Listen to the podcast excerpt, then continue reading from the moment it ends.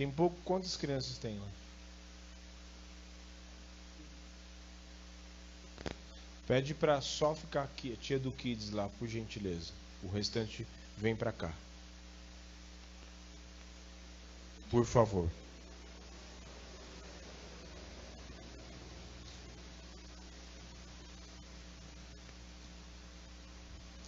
Segundo Reis 3:15.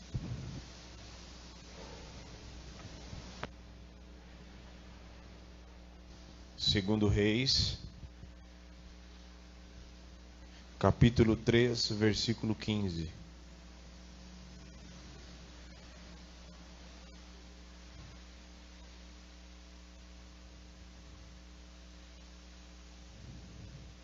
Todo mundo achou?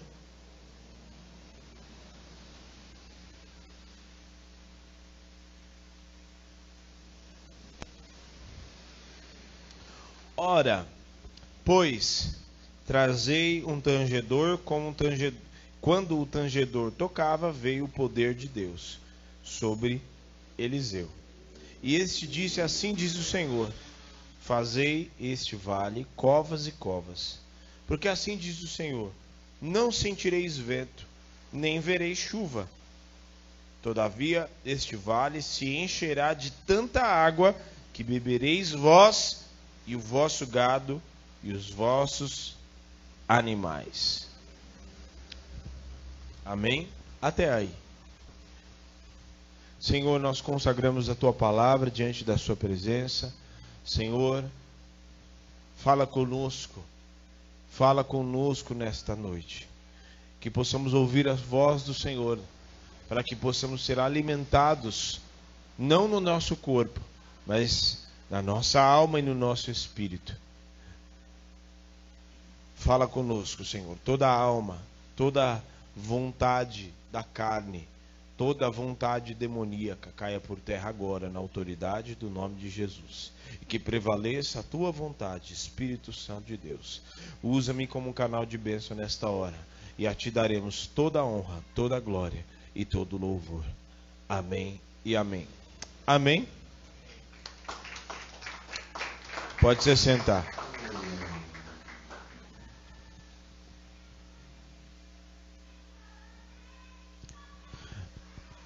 Hoje nós vamos falar sobre aquilo que Deus faz que nós não aguardamos. Nós vamos falar hoje sobre aquilo que Deus tem poder para fazer que nós ainda nunca vimos. Então, Nós acabamos de ler um texto que fala que não haveria vento, nem haveria aviso algum, mas mesmo assim haveria água suficiente para que os homens bebessem e os, os seus animais também, porque eles estavam indo para a guerra, só que os animais e eles mesmos já estavam desfalecendo de sede, porque estavam a caminho do deserto e não tinha nada. Não havia suprimento para eles beberem. Só que não tinha ali quem eles consultassem, e aí ele pergunta: ah, cadê, tem um profeta aí de Deus? E aí eles consultam Eliseu. Já começa que Eliseu, Deus já começa a operar de um jeito diferente ali. Porque até aquele presente momento, Deus chama, é, o homem de Deus chama, o cara, a pessoa, o Deus mandava a palavra para o profeta e o profeta simplesmente ia lá e falava assim diz o Senhor e tal e tal. Naquela ocasião foi diferente, porque ele manda trazer o profeta, tem aí um profeta? Tem, Eliseu. E aí Eliseu vai lá e fala assim: ele não fala assim, diz o Senhor. Ele fala: tem alguém que toca aí? Tem um tangedor? Tem alguém que toca? Ah, tem sim. Então, toca. Depois, quando ele toca, vem a palavra do Senhor e aí ele começa. Não, mas aí alguém poderia pensar, mas não, mas peraí, acho que Eliseu, a gente está precisando de uma direção de Deus, não está precisando de ninguém para tocar aqui. toca, veio o poder de Deus, veio a palavra, e aí Eliseu dá a direção. E aí ele fala algo que ninguém esperava, porque ele fala: não haveria chuva, cavem covas. Não, mas ele não entendeu, a gente está precisando de beber água. Cava as covas, cava aí as valas, e vocês não vão ver nem da onde vão vir. Não vai ter som de trovão, não vai ter vento, não vai ter nem chuva. Contudo, vocês vão beber, vai se encher de água. Deus, por que, que eu fiz questão de explanar esse texto? E que, porque nesse contexto aqui, é, na verdade, eu poderia citar vários textos, mas esse texto me chamou muita atenção. Porque Deus quer nos surpreender de uma forma que nós ainda não vimos. Deus quer nos surpreender com o sobrenatural para quebrar os nossos paradigmas, quebrar as nossas razões humanas. Porque aquilo que é sobrenatural, o próprio nome já diz, sobre o natural. Significa que está acima, além daquilo que nós podemos compreender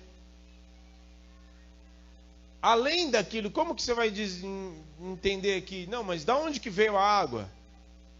Não, mas pode vir de baixo, mas é no deserto, mas é, como que veio? Eu não entendo, mas eu sei que Deus pode fazer. Eu sei que Deus pode fazer. O grande problema é que muitas vezes as nossas razões humanas, as nossas, como eu estava aqui no louvor, a gente fala, o Senhor me conduziu para ministrar a nossa religião, a nossa maneira, é, muitas vezes encaixotada ali. A gente acha que Deus vai fazer desse jeito e que Deus só pode fazer desse jeito, ou que Deus só pode fazer da, de tal maneira, e a minha cabeça já fica meio que com uma expectativa daquilo que Deus pode ou não fazer. Porque se não for de tal maneira, então Deus não vai fazer. Quem disse? Quem disse que Deus só tem uma maneira de fazer milagre? Quem disse que Deus só tem uma maneira de curar alguém? Quem disse que Deus só tem uma maneira de interferir, de me curar? De transformar a minha vida? A nossa mente precisa, muitas vezes, estar aberta. Na verdade, não muitas vezes, todo o tempo. Nós precisamos estar abertos e nos livrarmos das prisões das fórmulas humanas. Nós queremos colocar Deus numa caixinha e dizer: não, é só dessa forma que serve a Deus. Se não falar alto e não começar a pular, então Deus não está ali naquela igreja. Se não, pastor não tiver de terno e gravata, então esse, Deus não está com esse pastor. Se não rodopiar e não orar em línguas, então não foi Deus que falou. Quem disse? Durante muito tempo, e até no país que nós vivemos, tem muitas crendices, muitas, muitos misticismos, né? Não, a oração da madrugada é a que tem poder. Se orar de madrugada, né? Então, porque, né? Oh, aí tem poder. Se subir no monte, aí no monte é que Deus atende a oração, tanto é que cai fogo do céu, queima os gravetos e o quem disse? Quem falou isso? Quem falou? Os nossos dias, há muitas igrejas, muitos lugares,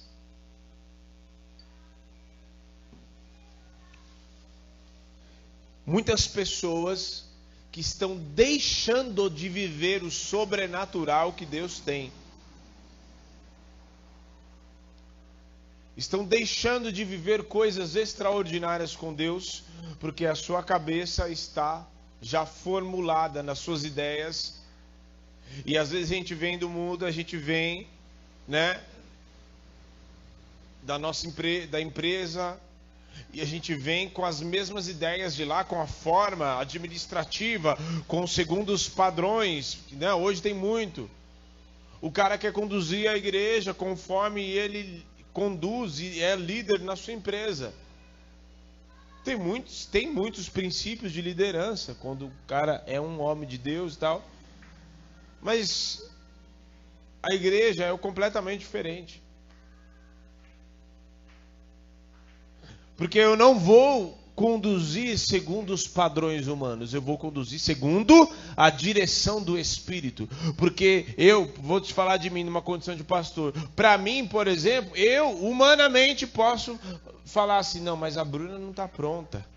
Porque, né, eu posso olhar com os meus olhos humanos, mas o Espírito Santo pode vir e falar assim: não, pode levantar, porque eu tenho uma obra para fazer. Não, eu não vou enviar, não, porque não sei, não, porque não, mas o Espírito tem uma outra coisa para fazer. Ou na minha cabeça tá, não, eu vou enviar porque fulano está pronto, porque oh, glória a Deus, e o Espírito vai falar assim, não, porque eu ainda tenho muita coisa para tratar.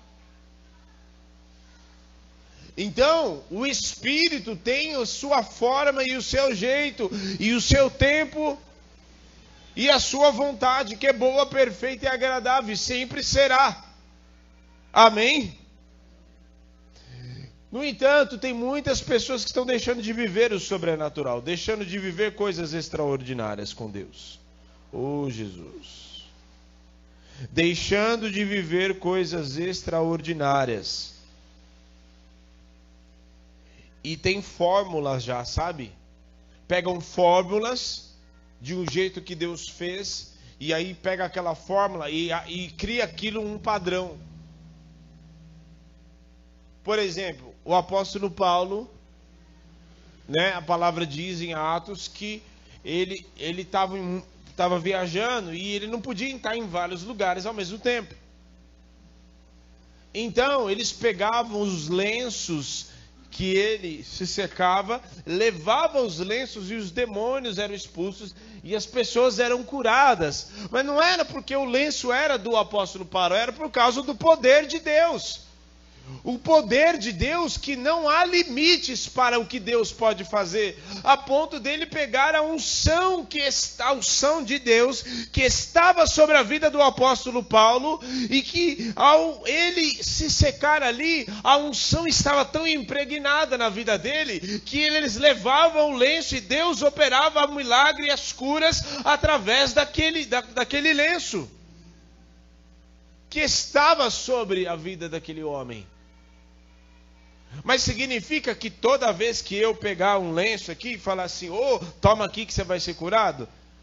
É assim? Claro que não. Eu posso pegar isso e virar uma regra e falar a partir de hoje, né? Não. Não, porque eu não sei se Deus quer fazer assim. Eu não sei se Deus quer fazer de outro jeito.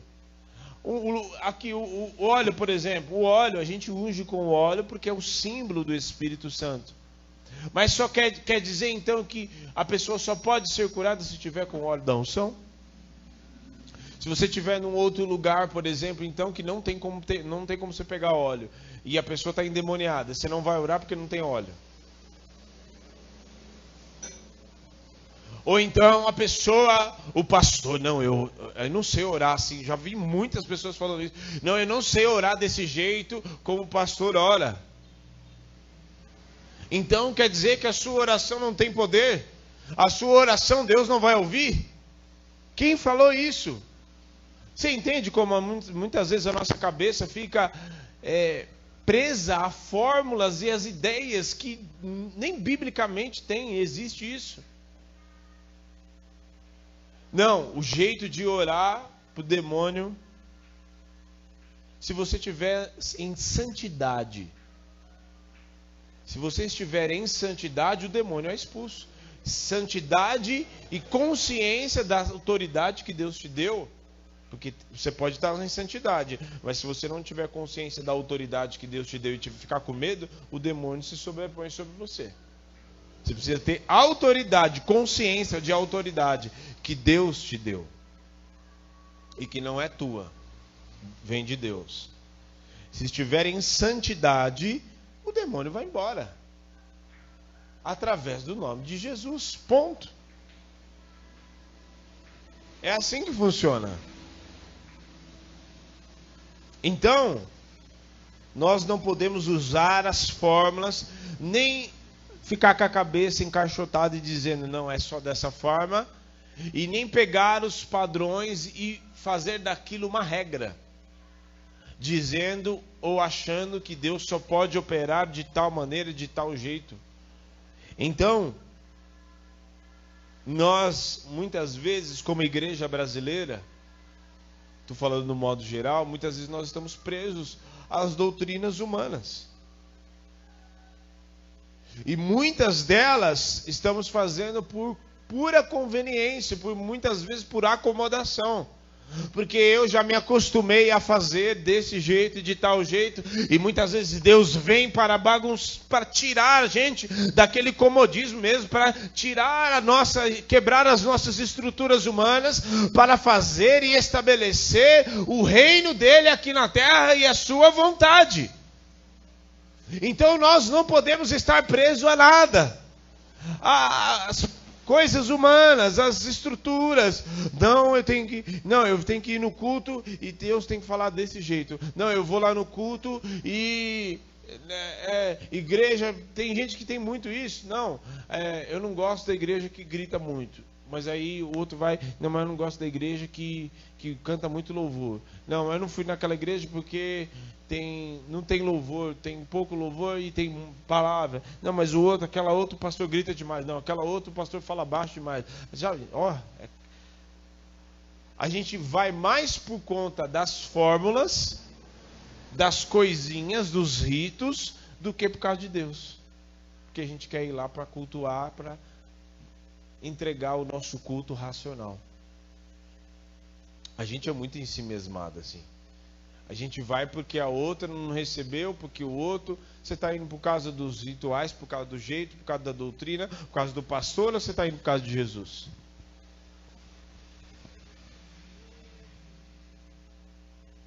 Quer dizer então que se Deus não fazer, não fizer do jeito, então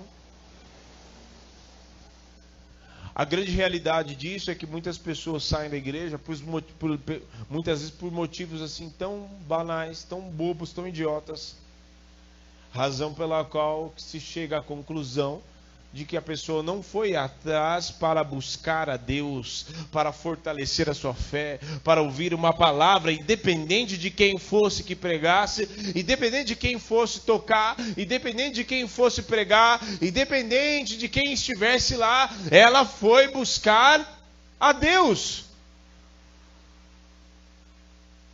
É assim que funciona. Porque Deus pode usar quem Ele quer.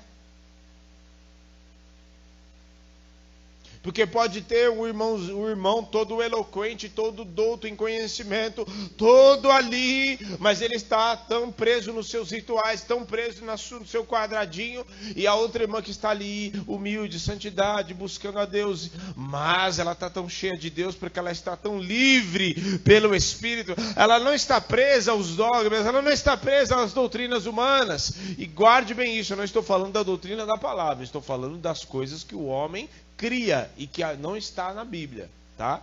Só para deixar claro isso. Para não dizer, ah, o pastor está lá pregando na igreja que nem a igreja não tem que ter doutrina. Não estou falando isso. E o próprio Jesus disse, é, quando os fariseus vai lá questionar ele, diz assim, ó, oh, é, escuta, por que que seu mestre, né, que seus discípulos não lavam as mãos? E por que, que vocês pegam as, as tradições humanas e colocam acima das leis de Deus? Ele bem, deixa bem claro que não era as tradições, não era a lei de. Era, eles estavam pegando aquilo que era humano e colocando acima das leis de Deus. A ponto de o ritual, a doutrina, ser mais importante do que aquilo que Deus quer fazer. Um exemplo, por, né? a gente está aqui e a gente sempre começa com uma palavra. Tem a palavra, né? Alguém vem, abre o culto, né? Abre o culto, lê uma palavra, ora e glória a Deus e depois tem o louvor e tal. E se um outro dia Deus pegar o irmão aqui e começar a ler a palavra, começar a orar e orar e orar, e de repente ele começar a entregar uma palavra de profecia, e Deus tomar ele, ele começar a ungir, começar a orar pelas pessoas, e o Espírito começar a curar e a fazer, mover o seu Espírito dentro da igreja. Quer dizer então que eu não vou aceitar porque Deus está fazendo de um outro jeito que eu acho que não é o certo? Quem sou eu para achar o que Deus deve ou não fazer? Quem está entendendo? Então, Deus quer fazer coisas improváveis que eu ainda não experimentei. Às vezes passa tempos, épocas, e a pior coisa que pode existir, uma das piores coisas é um crente velho. Sabe por quê? Porque nós não devemos ser crente velho. Deus não vem buscar uma igreja com ruga, velha. O crente velho ele já sabe de tudo. Não, isso daí tá chorando, isso aí é coisa de novo convertido, isso aí é... Eu já passei dessa fase. Pois é, deveria ter continuado. Não, esse negócio aí de pular, ungir, de não, eu já eu já sei. Ele já sabe de tudo. Ele já sabe como é que faz, ele já sabe como é que lô, ele já sabe de tudo. Só não sabe quando que o, o, mover, quando que o primeiro amor, quando que o fogo do, e a chama do Espírito foi embora. Isso ele não sabe. A pior, por isso que eu falei, a pior coisa que pode existir é um crente velho. Porque independente de quanto tempo passe, você tem, tem que estar novo, com o coração como de uma criança, sedento pela voz do Pai, sedento pelas coisas do Espírito, sedento com o coração ardendo dia após dia. E sempre na expectativa. O que ser... Ah, mais um culto? Não. O que será que Deus vai fazer hoje? Porque a minha cabeça não está presa a fórmulas humanas, porque eu sempre vou esperar o melhor, porque eu sei que sempre Deus, meu Deus, vai me surpreender.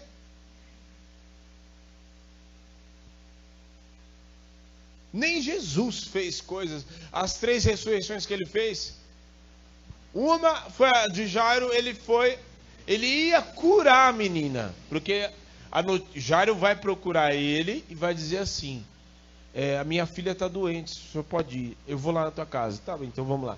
Ele está, não foi assim ou não foi assim? Ele estava indo a caminho da casa de Jairo para curar, porque ela estava doente. Mas, no meio do caminho, vem um mensageiro lá, o, a, o rapaz da casa dele, fala assim: Eu não incomodo mais o mestre porque a menina não está mais doente. Ela morreu. E aí ela tinha, Jesus chega no momento em que ela havia ali próximo, tinha acabado de morrer. E ele vai e opera o milagre e a menina volta à vida. Na outra, na, no, na, no filho da viúva de Naim, o velório já estava acontecendo já. Estavam levando ele ao caminho do velório para enterrar, né? Porque e aí ele vai opera cura o menino. O velório tem um efeito inverso, porque aí eles estavam caminhando para ir para enterrar e de repente Deus cura e opera o milagre. Jesus vai lá e fala: "Não, levanta" e devolve a vida ao menino. Na outra, que é a de Lázaro, já estava cheirando até mal. E Jesus vai lá e fala assim: Lázaro, sai para fora. Nem a, a, cura dos cegos, um ele cuspiu no chão e falou assim: ó, vai lá no tanque se lavar. O outro ele falou: você quer ser. Faz uma pergunta para ele: você quer ser curado? O que, que você quer? O que, que você quer? Como assim que eu quero? Se fosse muitos de, muitos de nós, né? Falar assim, poxa vida, ele não está vendo que eu tô, que eu tô, não estou vendo nada. Ele não está vendo que eu preciso ver. Ele não está vendo que eu preciso ver? Não, eu quero, quero ver. Tá bom então, veja. É assim, porque Deus não vai sempre nos surpreender. Porque ele não está encaixotado, e ainda que os homens queiram encaixotá-lo e queiram formular, não, Deus está à lista do que Deus vai fazer, e ele faz além daquilo que nós nem pensamos nem imaginamos. Até coloquei aqui, nós precisamos romper e deixar de ser refém das fórmulas, das doutrinas humanas. Doutrinas humanas. Refém das fórmulas que nós idealizamos na nossa cabeça e achamos que Deus. Não, Deus faz desse jeito. A oração que tem poder, até coloquei aqui. Adoração e louvor, por exemplo. A oração que tem poder, a adoração, o louvor que tem poder, é aquele que todo mundo chora. Quem disse? Não, louvor é só é uma coisa para preparar a palavra. Quem disse? Deus está em todo o tempo. No momento que falou boa noite, a paz do Senhor, o Espírito já já toma o lugar. Porque ele está começando a falar desde o boa noite. É como se o próprio Espírito estivesse falando: Boa noite, meus filhos. Vocês estão bem? Acabei de chegar aqui. Você chegou também? A tua cabeça está lá no feijão que você esqueceu fora da geladeira. Boa noite, eu cheguei. Você chegou? Ou tua cabeça está lá no trabalho? Boa noite, eu cheguei, meu filho. Mas você chegou ou você está preocupado com os boletos que você tem para pagar? Porque você acha que você só pode ser feito se o dinheiro estiver na sua conta.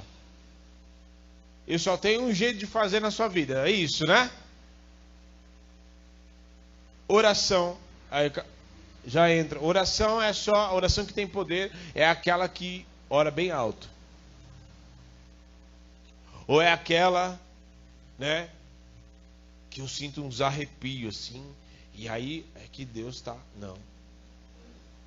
Não. O texto diz em 1 Samuel, no capítulo 1, que Deus ouviu a voz de Ana. E ela nem falando de forma audível estava. Porque ela estava ali balbuciando, bem, quase que resmungando. E o profeta até achou que ela estava carregada no, na gasolina. Estava enchido, já tinha enchido o tanque já. Não. Não ela estava orando e o texto diz que Deus ouviu a oração de Ana. Não, ao pregar, é, se o pastor tiver de gravata e ele correr de um lado para o outro igual um doido e começar a pular, então quer dizer que Deus está com ele.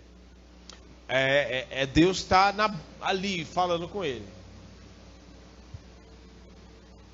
Nossa cabeça é muito cheia de fórmulas, é muito cheia de rituais nós precisamos nos desprender. Porque muitas vezes, volto a dizer, muitos de nós estamos deixando de viver coisas que Deus quer fazer na nossa vida, coisas extraordinárias, o sobrenatural, muitas vezes até no meio do nosso trabalho, porque a nossa cabeça está ali. Três coisas muito importantes. Na verdade, eu poderia passar aqui a madrugada só falando de coisas improváveis que Deus fez, só falando de coisas que Deus fez e que naquele, naquele, até aquele presente momento Deus nunca havia feito. Mas três coisas muito importantes que Deus, ó, Deus rompendo com as fórmulas. Primeira delas, a cura de Naamã. Lá, abra lá, em 2 Reis, no capítulo 5, verso 10.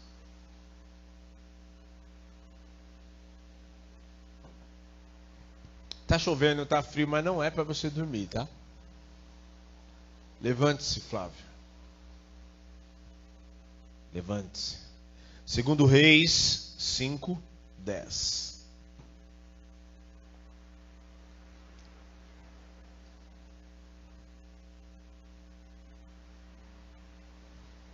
Esse texto vai dizer que Namã ele era um general de guerra, condecorado. O cara de alta patente. Um cara tão de alta patente, mas era leproso. Era leproso. E aí eles tinham levado uma menina que, por sinal, olha como Deus faz as coisas, né? Alguém poderia dizer, nossa, levou a menina escrava para servir o povo de outra terra e tal, não sei o quê. Mas se não fosse aquela menina, ele nem ia saber que Eliseu existia. Aí ela fala, tem um profeta. Ou oh, se o meu senhor soubesse, fosse lá na terra de Israel, ele ia saber que tem lá um profeta, tal. Ou oh. aí ele vai até lá, o reino de Israel, e aí chega lá em Samaria e ele vai e tem contato com Eliseu. Só que Eliseu nem foi receber ele. Olha só. 9. Veio, pois, Naamã com seus cavalos e com o seu carro, parou à porta de Eliseu. Então Eliseu lhe mandou um mensageiro. Ele nem foi. Sabe quando alguém. Alguém Ô Valdirene! Você tá aí? Ô Valdirene! Joãozinho. Você tem uma açúcar lá? Uma... Vai lá. Fala, manda se lavar. Eu preciso de um milagre. Vem orar pela minha vida. Joãozinho, vai lá. Fala para ela se lavar no tanque.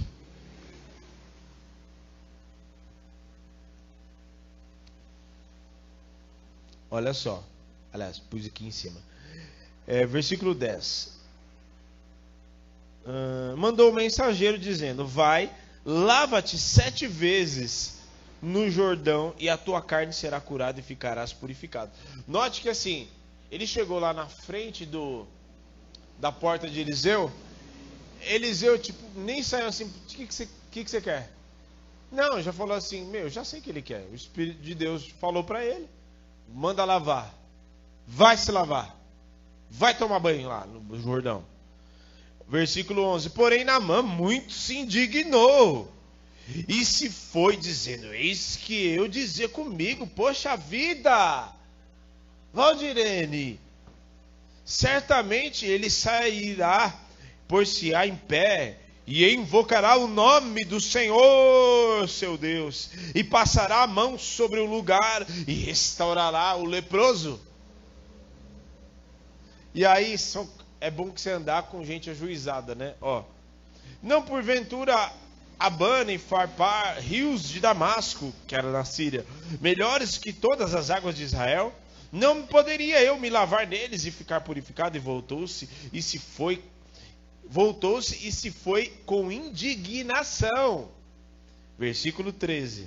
Então chegaram-se ele e seus servos e lhe falaram, disseram: Ô oh, meu pai, meu pai, se o profeta te dissesse alguma coisa, grande coisa, porventura você não faria? Quanto mais dizendo ele, lava-te, ficarás purificado.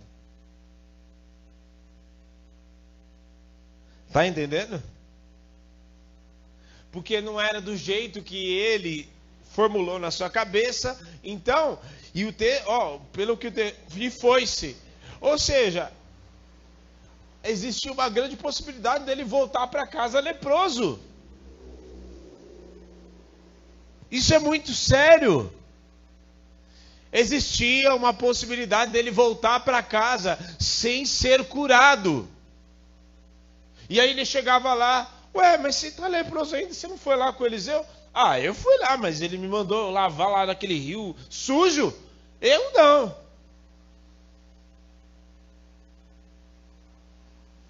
Ou seja, porque não foi do jeito que ele queria, não foi do jeito que ele formulou, não foi do jeito que ele achou que deveria ser, então ele não ia ser curado. Ele preferia não ser curado, ir embora sem ser curado, ao dar a voz e a dire... ouvido a voz e a direção do próprio Deus.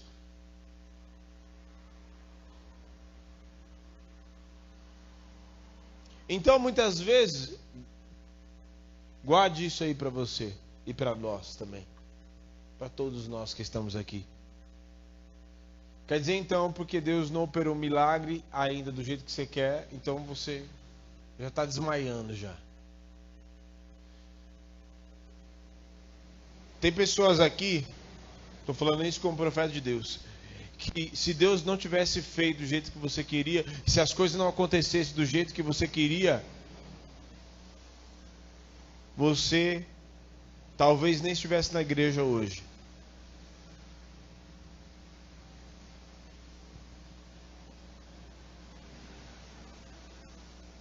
Só que tudo tem uma consequência, tá? Tudo tem uma consequência. O povo de Israel pediu um rei. Deus não ia dar um rei para eles. Deus não queria dar um rei. Deus queria que o plano, os cursos seguisse conforme o combinado. Deus ia ser o Deus. É, sempre foi assim desde o lado do Egito. Tirou o povo do Egito no deserto e Deus não guardou o povo. Deus não supriu o povo. Deus não guardou eles. Deus não deu vitória nas guerras. Deus queria continuar sendo o Deus deles, sem interferência de ninguém. Mas eles quiseram um rei. E o resultado, sabe qual foi? Os reis que posteriormente que vieram depois de Davi e Salomão, até depois, depois de Davi, fizeram com que o povo pecasse, trouxesse abominações, idolatria, prostituição, abominações diante de Deus, a ponto de um rei oferecer como sacrifício o seu próprio filho a demônios. Então, se não for do meu jeito, então não quero ele ia embora sem ser curado. Ia continuar leproso. Tem pessoas entrando e saindo dentro da igreja, entrando e saindo, entrando e saindo dentro da presença do Senhor, sem receber aquilo que precisam receber. Porque não, Deus não quer fazer e não vai fazer do seu jeito. Não é melhor você ser curado, não é melhor você receber o milagre, não é melhor você ser transformado do que continuar entrando e saindo da presença de Deus, entrando e saindo da igreja e continuar leproso. E continuar com a lepra espiritual muitas vezes, porque a lepra afastava, a lepra naqueles dias, e ele tinha que ser afastado do arraial do povo. A lepra ele tinha excluía as pessoas a ponto dele viver afastado, fora do arraial, fora do meio do convívio social das pessoas. A lepra pode ser representada como uma amargura, como uma doença no, no nosso interior e que nós precisamos nos atentar, porque muitas vezes Satanás e há um grande interesse dele que nós continuemos muitas vezes com as situações que está no nosso interior. Só que Deus quer operar milagre, quer operar a sua cura no nosso meio. Deus quer fazer maravilhas no nosso meio. E muitas vezes não vai ser do jeito que eu e você esperamos. Ele faz do jeito dele, da maneira que ele quer, do jeito que ele quer, mas nós não deixaremos de ser curado. Porque ele é Deus Todo-Poderoso. E ele faz muitas vezes de um jeito que nós não esperamos, porque além de nos curar, ele também quer tratar o nosso orgulho, quer tratar a nossa arrogância, quer tratar muitas vezes a nossa soberba, aquilo que muitas vezes está enraizado e que a gente tem um coração ativo, porque se ele fosse talvez lá e fizesse do jeito que Naamã queria, ele, o coração dele estaria altivo, o coração dele estaria lá, mas Deus foi e fez daquele jeito que ele queria queria mesmo. Olha uma outra fórmula que Deus quer tratar: as fórmulas religiosas. Atos, no capítulo 15, verso 1. Alguns indivíduos que desceram da Judéia ensinavam os irmãos: Se não vos circuncidares, segundo o costume de Moisés, não podereis ser salvos. tendo havido da parte de Paulo e Barnabé contenda e não pequena discussão com eles. Resolveram esses dois alguns, outros dentre eles, subissem a Jerusalém aos apóstolos e presbíteros com respeito a esta questão. Eles estavam dizendo que é mais ou menos assim: o cara aceitou Jesus e o cara é salvo. Quem crer e for batizado será salvo. Mas eles falaram assim: não, só Jesus não basta, não. Você tem que circuncidar também. Não, não. Só Jesus não basta, não. Você tem que pagar um dote. Você tem que ter algo a mais. A graça não é suficiente. Não, não. Jesus, eles queriam impor. Porque eles estavam presos à fórmula, ao jeito antigo, ao costume de Moisés. Só que por que, que existia a circuncisão? Circuncisão era o corte no prepúcio do homem, aliás, se é prepúcio é só homem, né? Cortava como símbolo da aliança do povo com Deus. E ali era um corte e que, se era um corte, derramava sangue. Só que após Jesus ter morrido na cruz, não existe. Se o texto diz que não era mais necessário, a palavra diz que não era mais necessário o sangue de bodes nem de novilhos, quanto mais o sangue de alguém, de homem, porque o Cristo morto na cruz já derramar, já tinha derramado o seu sangue. E agora, o sangue derramado, agora a aliança não era mais na circuncisão, no corte do, da, do, do órgão genital do homem. Não era mais necessário derramar este sangue. O sangue de Cristo já era suficiente. E é suficiente. O sangue de Jesus é o suficiente. Só que eles estavam presos e queriam impor sobre os irmãos que eram aceitavam Jesus ali e eram convertidos queriam impor, queriam impor sobre eles um peso que eles não precisavam mais. Queriam impor sobre eles um peso. Não, é, a senhora aceitou Jesus, dona Margaridinha. É, só que assim, agora, é, só Jesus, o sangue de Jesus não basta, não, porque o sangue de Jesus é, é precioso. Mas assim, a senhora precisa agora vestir uma outra roupa. Agora a senhora precisa cortar o cabelo, deixar o cabelo crescer. Agora a senhora precisa, porque senão a senhora não vai ser salva. Porque foi exatamente isso que eles fizeram. Está entendendo? É claro que nós temos uma vida de santidade. E até coloquei aqui, né? Que o excesso de religiosidade não tem nada a ver, não quer dizer que é santidade. Está entendendo? Uma aparência religiosa não quer dizer que alguém é santo ou não é santo. O fato de alguém estar bem vestido, bem trajado, só na hora que vem aqui, não quer dizer que ele é santo. O que vai ser, o que, que vai dizer se alguém anda em santidade ou não?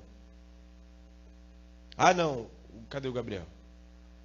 Não, o Gabriel tem tatuagem. Se você não tirar essa tatuagem, você não vai para o céu, Gabriel. Infelizmente, não sou eu que estou falando. O anjo não vai passar. Se você tiver sem camiseta na sua casa orando, Deus não vai, o anjo não vai passar lá. O anjo não vai passar. Não, esses cabelos coloridos, cabelos coloridos, não. O anjo, esse cabelo colorido, igual esses dias eu estava ouvindo um negócio, um pastor, aí a irmã chegou assim nele, falou assim: "Você viu aquela mocinha ali de cabelo azul? Ai, que absurdo. O que que o senhor acha?" É legal, puxa, o cabelo, legal o cabelo dela azul, né? legal. Ai, como assim? O cabelo, ai, não sei, cabelo esquisito azul. Ai, não sei, Jesus, não sei não se Jesus gosta disso. Aí ele falou assim: "Escuta, o cabelo da senhora é loiro?" Aí falou assim: "Não, você não tá vendo que eu pinto e tal?" Porque a raiz da senhora é preta, né? Não, mas o loiro é diferente, né? Porque só sabe. Ah, então quer dizer que o loiro é de Deus, o azul é do diabo. O loiro é de Deus, mas o cabelo azul é do diabo, né? Tá vendo como a, a cabeça fica? A gente quer impor. Nós não podemos deixar ninguém impor nada. Santidade, está com o coração limpo. Se o teu coração está em santidade, se a tua mente está em santidade, a santidade que existe no seu interior, na sua mente, vai transparecer no exterior. Uma mulher que tem uma mente em santidade, uma mente limpa, pura. Estou falando que ninguém, ah, não, ninguém tem tentação. Não estou falando isso. Estou falando que alguém que anda em santidade, que busca a Deus, que independente do que aconteça está ali, buscando a Deus, buscando, estando em constante santificação. Se ela tem uma mente santa e se ela anda, está ali uma vida com Deus, com o Espírito Santo, ela jamais vai vir para a igreja, por exemplo, com um decote que mostra todos os seios dela. O cara não vai vir com a com a com uma, com uma calça que é, para ele entrar ele precisa pular de lá de cima para entrar na calça. Não vai vir com uma camiseta regata com os peitão aparecendo. Não. Porque antes a mente quando nós temos uma mente que anda, uma, uma, outra mente, não uma mente caída, mas uma mente santificada, nós não estamos presos aos dogmas humanos e nem às doutrinas humanas, mas a nossa mente é lavada e remida pelo sangue de Jesus. E nós andamos segundo a direção do Espírito Santo. Então, antes de fazer, quando nós vamos fazer qualquer tipo de coisa, tomar uma decisão, até desde vestir uma roupa, até tomar uma decisão que vai comprometer o nosso futuro, o Espírito Santo nos. Ó, quem aqui já foi fazer alguma coisa e você se sentiu incomodado de fazer? Ah, eu vou pegar um ônibus. Você foi sair de casa, ver aquele incômodo. Ou foi comprar alguma coisa e uh, o Espírito Santo ficou ali. Você fala, ai meu Deus. Oh, eu queria estar. Não vai, não vai. Aí, é, é, mais, é mais ou menos assim, alguém falando assim, não vai, não compra, não compra, não vai, não vai, não vai, não vai. Chicão até esses dias aí, no ano passado, né, que ele teve a festa lá de fim de ano da empresa e tal, e ele ia, ia ter uma pizzaria. Quem é? Pizzaria? Na faixa? Oxi! Quem é que não vai? Mas o Espírito Santo falou: não vai. Não vai. E aí ele foi e falou lá: não, eu vou para minha casa. Não, mas vai ficar aí. Não, porque Deus está me falando. Como assim Deus está te falando? Porque a gente acha, né? Os padrões humanos acham que Deus tem que descer, se materializar e falar: Eis meu servo. Agora Eis que te digo: não vá comer na pizzaria. E ele não foi. E depois ele ficou sabendo que saiu.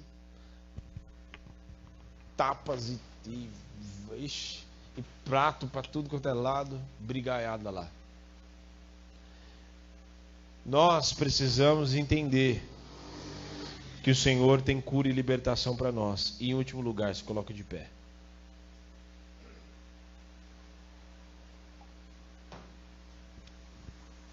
Cristo foi a improbabilidade de Deus.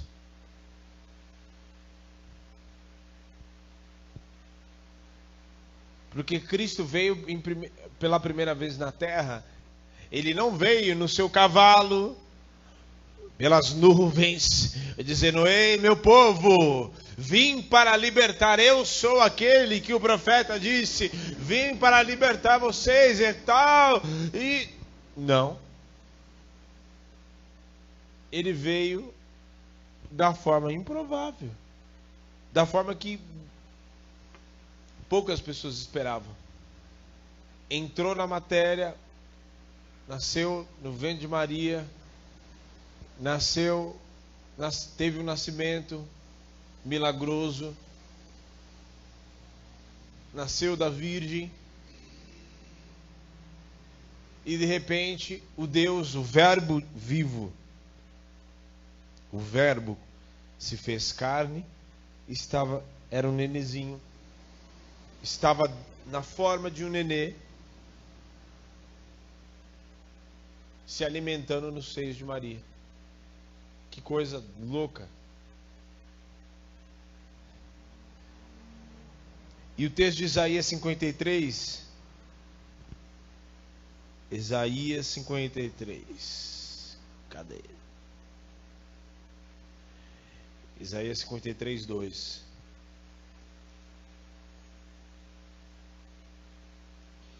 Isaías 53, 2.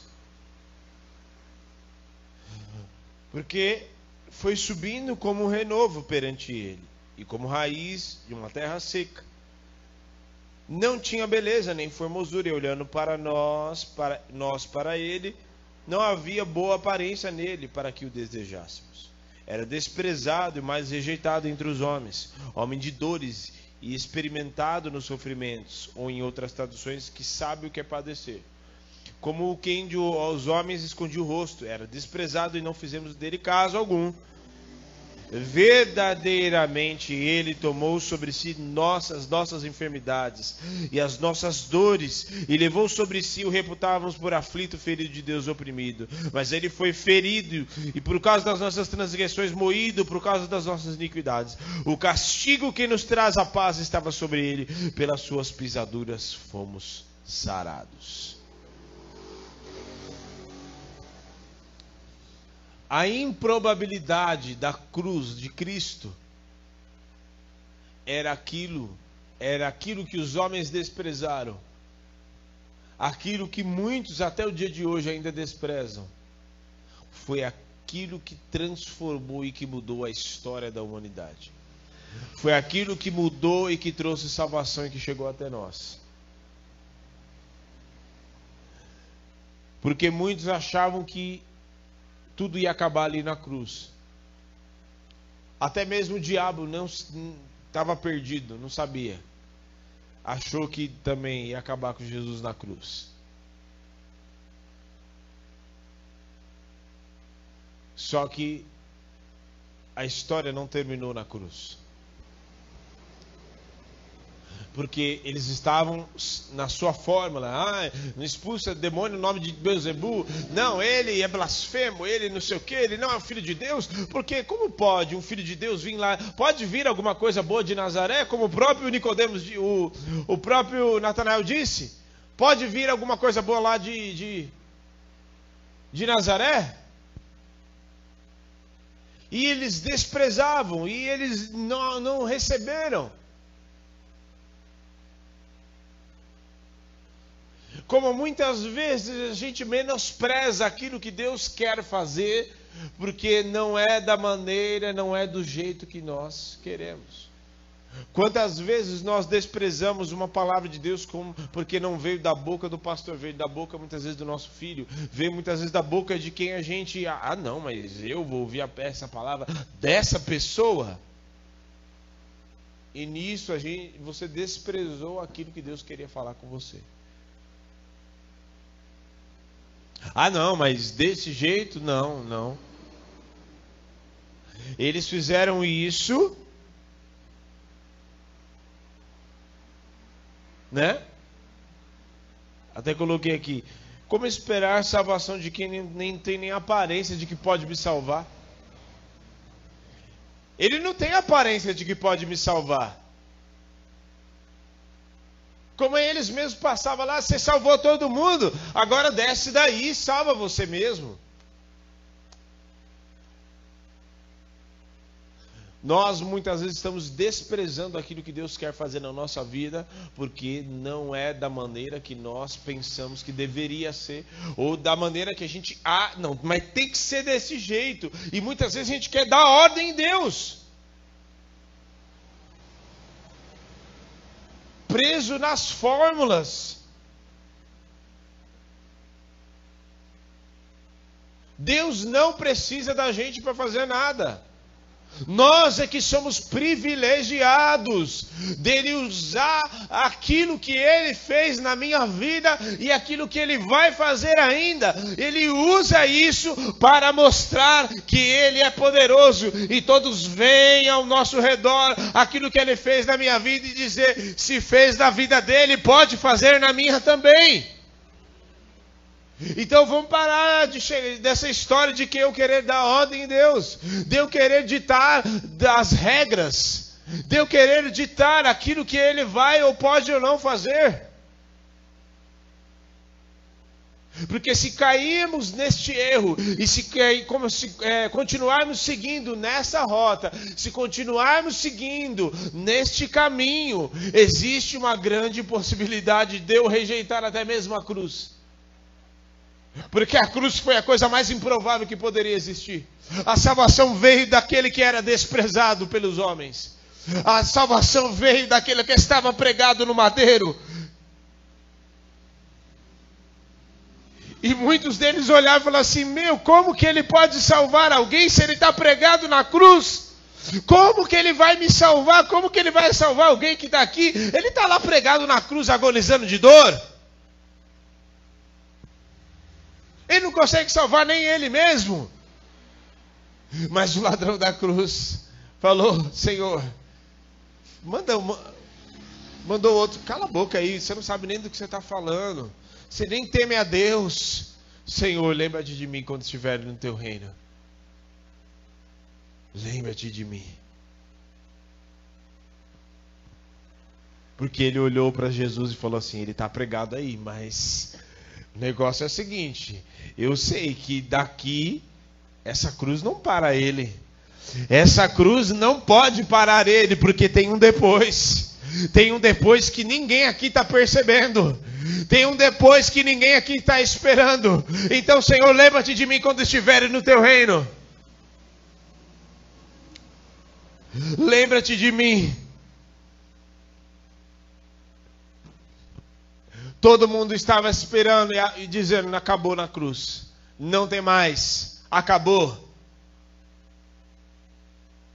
Acabou. Muitas vezes a gente está achando: não, acabou. Não, meu Deus, a minha vida acabou. Ah, é? Deus, não é poderoso para fazer nada na tua vida, né? Deus não é poderoso para quebrar este ciclo de derrotas para quebrar este. Não, porque minha mãe foi assim, minha bisavó, minha avó, minha mãe foi assim, então eu vou ser assim também. E Deus não é poderoso para quebrar este ciclo de morte na tua casa. Deus não é poderoso, não, né? Para quebrar este ciclo de falência nos casamentos no meio da tua família, né? Deus não é poderoso para quebrar este ciclo de enfermidade. Sim, Ele é. Ele é poderoso. Levante suas mãos.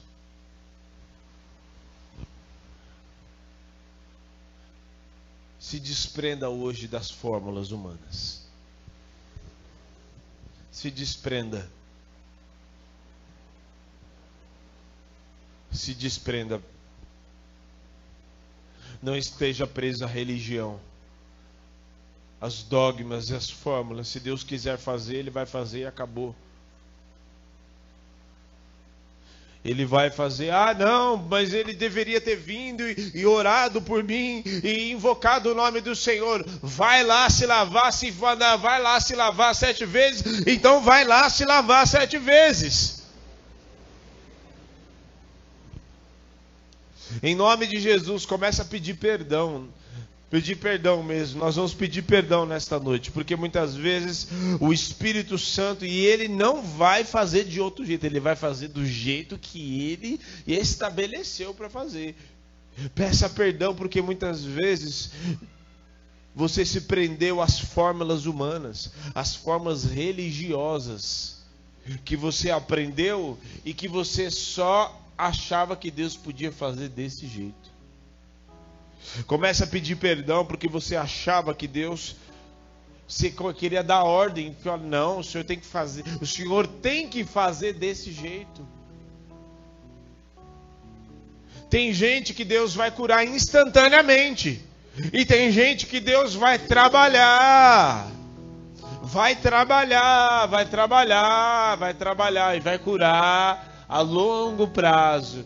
Porque ele não é poderoso? Não, ele é poderoso. Mas além da cura externa, ele quer curar internamente também.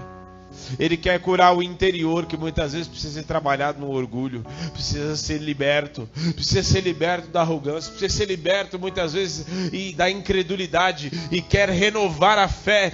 Eu, porque enquanto ele vai curando, hoje tem uma ferida enorme, amanhã tem a ferida grande, mas ainda está ali aberta. E no interior, o interior está sendo trabalhado, porque a fé também está sendo trabalhada, a fé também está sendo acrescentada dia a após dia, e Ele vai acrescentando todos os dias, Ele vai te fazendo entender que Ele é poderoso, Ele vai te fazendo entender e te amadurecer espiritualmente e fazer entender que as coisas não são do seu jeito, é do jeito dele, e te fazer entender que dia após dia Ele está curando, Ele está trabalhando na nossa fé, Ele está fazendo, ou oh, não é porque não é do jeito que eu, que eu queria que ele fizesse que ele não vai fazer ou que ele não está fazendo. Começa a clamar ao Senhor, começa a dizer: Senhor, tem misericórdia da minha vida, me desprenda de toda a fórmula humana que eu estava preso.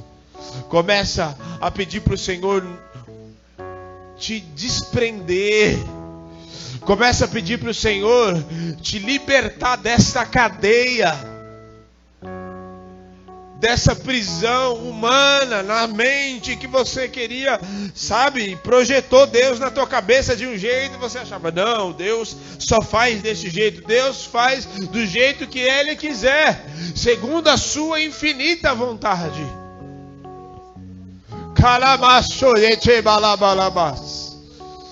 Oh Espírito Santo, Espírito Santo. Vem Espírito Santo, vem fazer, vem fazer segundo aquilo que o Senhor já tem estabelecido para este lugar. a improbabilidade do Senhor para quebrar as fórmulas humanas já começa de nós aqui. Já começa dos pastores, porque o Senhor coloca pessoas que humanamente ninguém iria escolher mas ele vem para quebrar os ciclos, para quebrar as fórmulas humanas e para dizer, independente do que vocês acham, eu vou agir no vosso meio, eu vou fazer, eu vou revolucionar este bairro, porque eu tenho uma obra para realizar neste bairro, eu tenho famílias para alcançar, eu tenho um altar para restaurar que está caído neste lugar, eu tenho famílias famílias para restaurar. Oh, eu tenho famílias para restaurar. Eu tenho bairro que se chama pelo meu nome para restaurar e para, de, para fazer com que se levante um povo ungido, escolhido, famílias das mais diversas possíveis. Oh, oh famílias das mais diferentes etnias, famílias das mais diferentes classes sociais para levantar um só povo. Haverá muitas famílias, haverá muitas classes sociais, haverá muitas famílias de diferentes lugares, mas haverá um só povo e haverá uma só voz na boca do meu povo, a voz do Todo-Poderoso. Oh, Rabalama Sobete Galabas. Aleluia, aleluia. Vem Espírito Santo quebrar.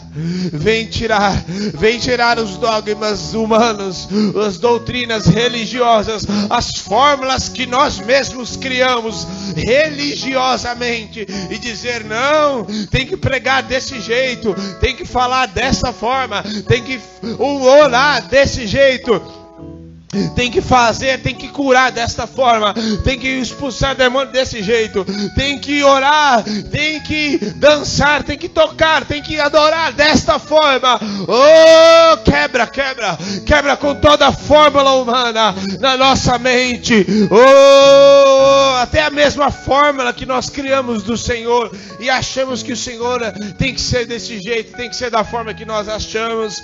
O Senhor é o Senhor é. O Senhor é o mesmo ontem, hoje será eternamente. Oh, aleluia, em nome de Jesus. Vem quebrar, Senhor, com os ciclos. Vem quebrar com as fórmulas que nós criamos para nós mesmos. E achamos que Deus só vai fazer se fizer desse jeito.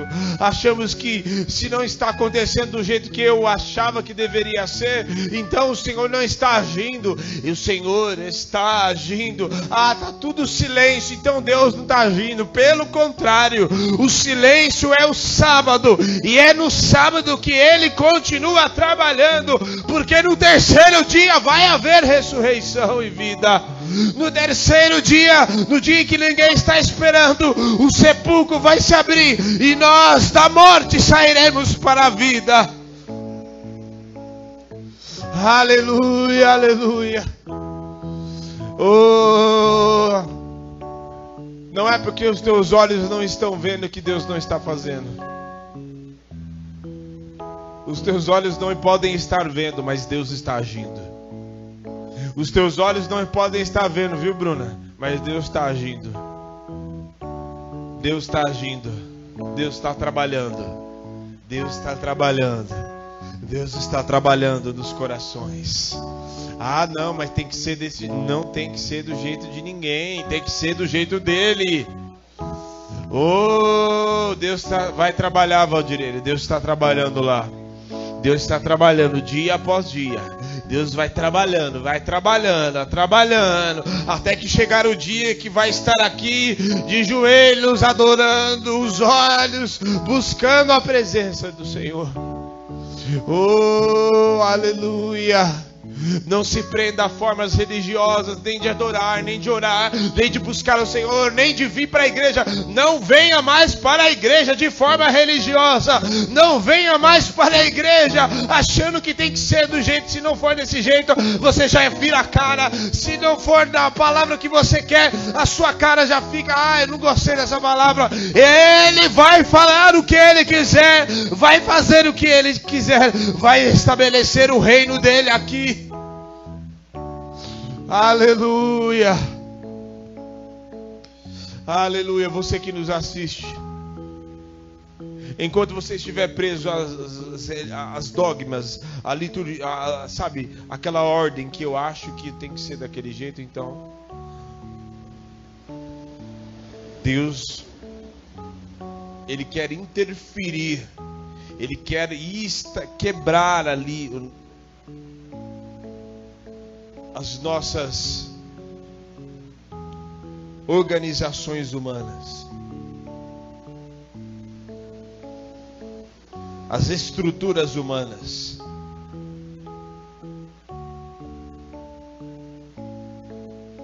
Se abra para viver aquilo que Deus tem. E não se prenda às fórmulas. Não queira usar fórmulas humanas naquilo que Deus quer fazer. Não queira usar aquilo que você acha, ou que você estabeleceu, ou que você aprendeu numa faculdade, ou que pra, não. Deus pode usar, como também pode querer fazer do jeito dele inédito. Deus te abençoe. Em nome de Jesus. Aleluia. Oh, Senhor.